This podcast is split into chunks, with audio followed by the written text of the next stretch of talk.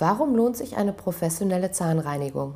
Die professionelle Zahnreinigung ist etwas ganz Essentielles. Das hat man früher nicht so richtig eingeschätzt. Heute wissen wir das sehr genau, dass das eine Menge positive Effekte hat, dass nicht nur unsere ganzen Restaurationen, Füllungen, Kronenbrücken länger leben, sondern dass auch die Zähne einfach viel länger erhalten werden können.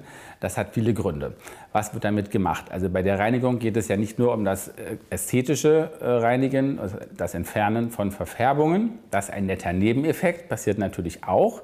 Aber eigentlich geht es um das medizinische Reinigen an Stellen, wo die Zahnbürste nie hinkommt. Ungefähr 40 Prozent der Zahnoberfläche werden von der Zahnbürste gar nicht erreicht. Das sind die ganzen Zahnzwischenräume und auch Bereiche im am Zahnfleisch Saum, die auch nur teilweise richtig erreicht werden und Tiefen in Fissuren, in den Riefen in der Kaufläche kommt die Zahnbürste auch nicht immer überall hin.